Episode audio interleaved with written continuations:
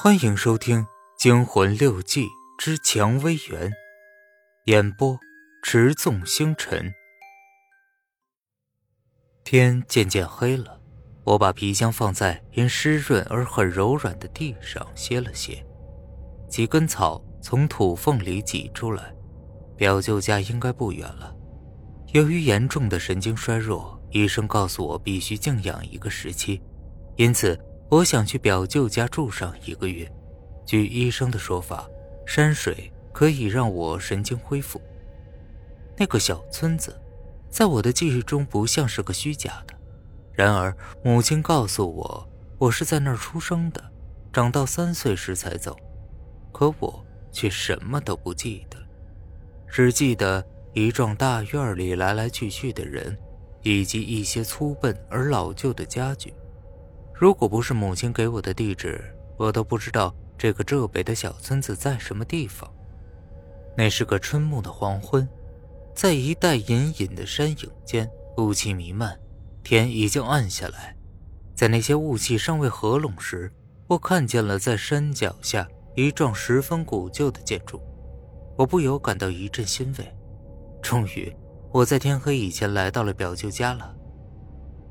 走到这幢房屋前。我才发现，那些巨大的参照物给了我一个多么错误的印象。在远处看来，这房子只不过古旧而已，掩映在树影里，还显得有些小巧玲珑。但走到跟前，我才发现，光一扇门就足有五米高。那两扇门是用厚厚的杉木做的，上面包着一层铁皮，钉着铜钉。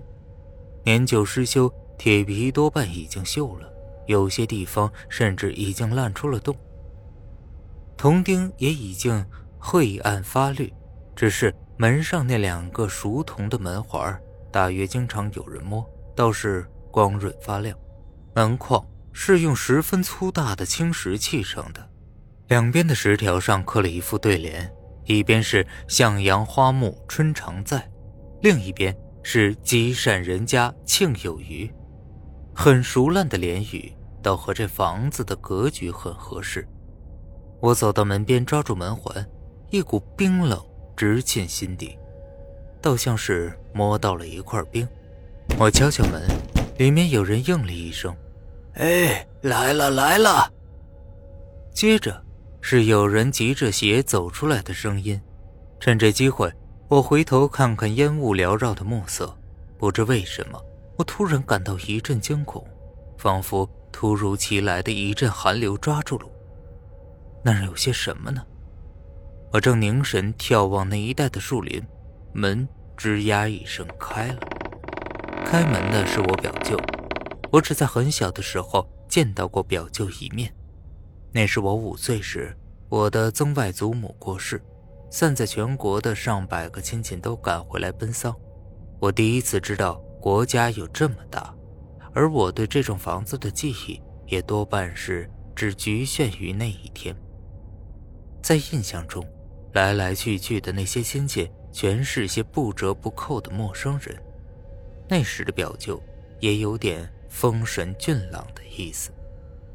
现在他看上去显得有六十多岁了，按他的年龄应该只有五十二岁。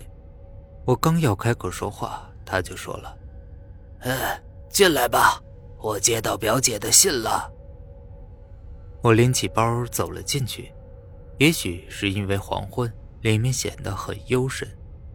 迎面是堵影壁，壁绘却早已模糊不清。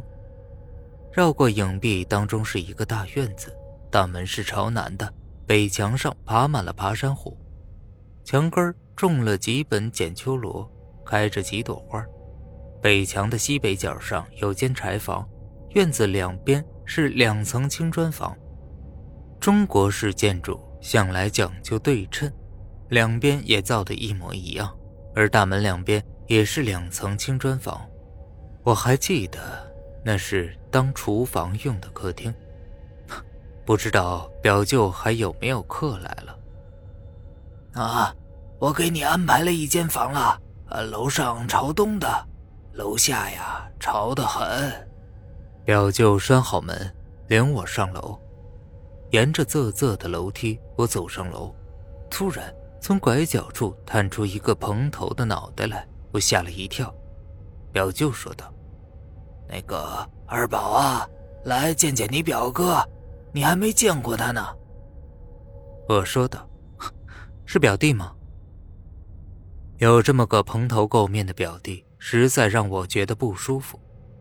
那个二宝大着舌头说：“嘿，我是女的。”果然，她穿着一件花布夹袄，尽管她头发蓬乱，我看见她脸上、手上、衣服都很干净。她的脸上堆满了弱智人的傻笑。表舅说道：“叫表哥，怎么这么没规矩？”二宝看着我说：“嘿嘿，哎，表哥。”痴痴一笑，跑上楼。表舅摇摇头说：“这孩子啊，有点缺心眼儿，还算听话。哎，那时候这屋里满是人，长房、二房，大大小小足有二十几口，现在只剩下我们一家三口了。你妈小时候……”从这掉下来过，他指着楼上过道里的一角破损了的扶手。这楼并不高，只有三米左右，因为楼下本来就不住人吧。院子里又是泥地，摔下去也没什么大不了。只是，我想到了我唯一记得的当年在这房子里挤满了人的出殡场面，比现在也更有些人气。我叹了口气说：“哎，表弟怎么不见了？”啊，大宝啊，呃，他在镇上开了个小店儿，不常回家的。呃，过几天让二宝带你去看看。你呀，还跟他打过一架呢。啊，到了，你的房子就在那头。他领着我到边上的一间屋子，一推门，里面黑乎乎的。他拉了电灯，几乎同时，过道里响起一阵嘈杂的音乐，接着，一个男人的声音响了起来：“江人民广播电台现在开始广播。”房里东西很少，一张床靠在屋角，因为灰尘太大，蚊帐上遮着已经变黄了的塑料纸。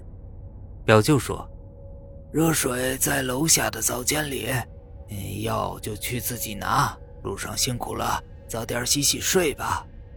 他转身出去了，站在空荡荡的屋子里，听着广播里发出稀里糊涂的声音，如一阵凉水，渐渐浸透了我的全身。恍惚中，我仿佛来到了隔世。本集播讲完毕，感谢您的收听。听众朋友们，嗯，我们又换了一个新的故事啊，呃。《惊魂六记》啊，基本所有的故事都是中篇的小说。那么在这里呢，继续希望大家一如既往的多多支持、多多转发、多多订阅。我们明天见。